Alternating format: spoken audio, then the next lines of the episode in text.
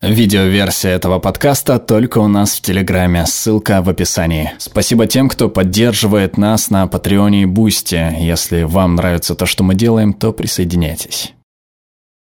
Цитата, обычно приписываемая Марку Твену, гласит «Ложь может обойти полмира, пока правда будет надевать ботинки». Но вот что забавно. Некоторые сомневаются в том, что Марк Твен действительно так сказал что, по иронии, будто служит тому доказательством. В наши дни эта цитата, кто бы ни был ее автором, правдивее, чем когда-либо. Раньше большинство СМИ, предназначенных для международной аудитории, были несколько главных газет и каналов, имевших возможности прямого сбора информации. Агентства новостей вроде Reuters и Associated Press, накапливавшие или ретранслировавшие сюжеты, не были так распространены, как сейчас. Скорость, с которой информация распространяется в наше время, создает идеальные условия для явления под названием «круговорот дезинформации». Оно возникает, когда в статье А опубликована недостоверная информация. В статье Б она перепечатана, а в статье А затем цитируется Б в качестве источника информации.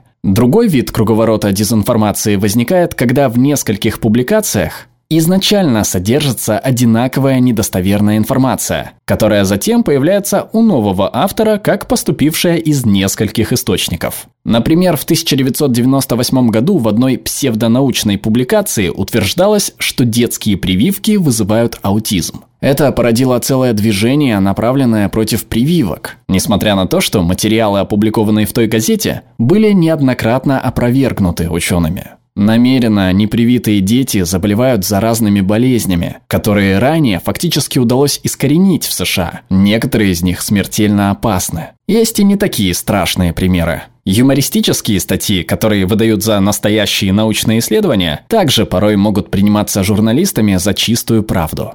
Так, на статью «Розыгрыш» в авторитетном журнале British Medical Journal, названную «Расход энергии у подростков, играющих в компьютерные игры нового поколения», Впоследствии более 400 раз ссылались в серьезных научных публикациях. Создаваемые потребителями ресурсы типа Википедии также являются источником круговорота дезинформации. Все больше авторов обращаются к подобным статьям за быстрой информацией, и таким образом непроверенный факт с вики-страницы попадает в публикацию, которая в дальнейшем может использоваться как цитата для той же информации в Вики. Это весьма затрудняет опровержение недостоверной информации. Последние достижения в компьютерных технологиях принесли неизмеримую пользу, разрушив барьеры между информацией и людьми. Но желание получить быстрые ответы может пересилить желание быть уверенным в их достоверности. А когда такой привычкой обзаводятся миллиарды людей во всем мире практически мгновенно, им не помешает больше осторожности. Недоверие скандальным СМИ,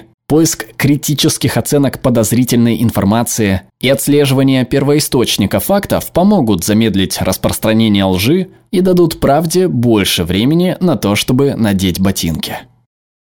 Перевела Настя Сальникова, отредактировал Ростислав Голод, озвучил Глеб Рандолайнин.